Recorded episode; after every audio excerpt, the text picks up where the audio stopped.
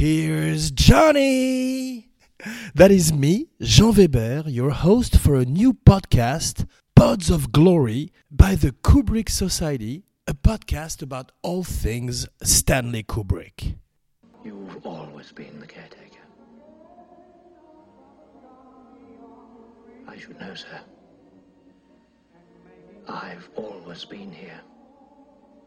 We've always been the caretaker and will be joined by various guests and co hosts, droogs and droogettes, for a podcast purring real horror show. Gentlemen, you can't fight in here. This is the war room. Pods of Glory will examine the Stanley Kubrick oeuvre and its influence throughout time and all mediums.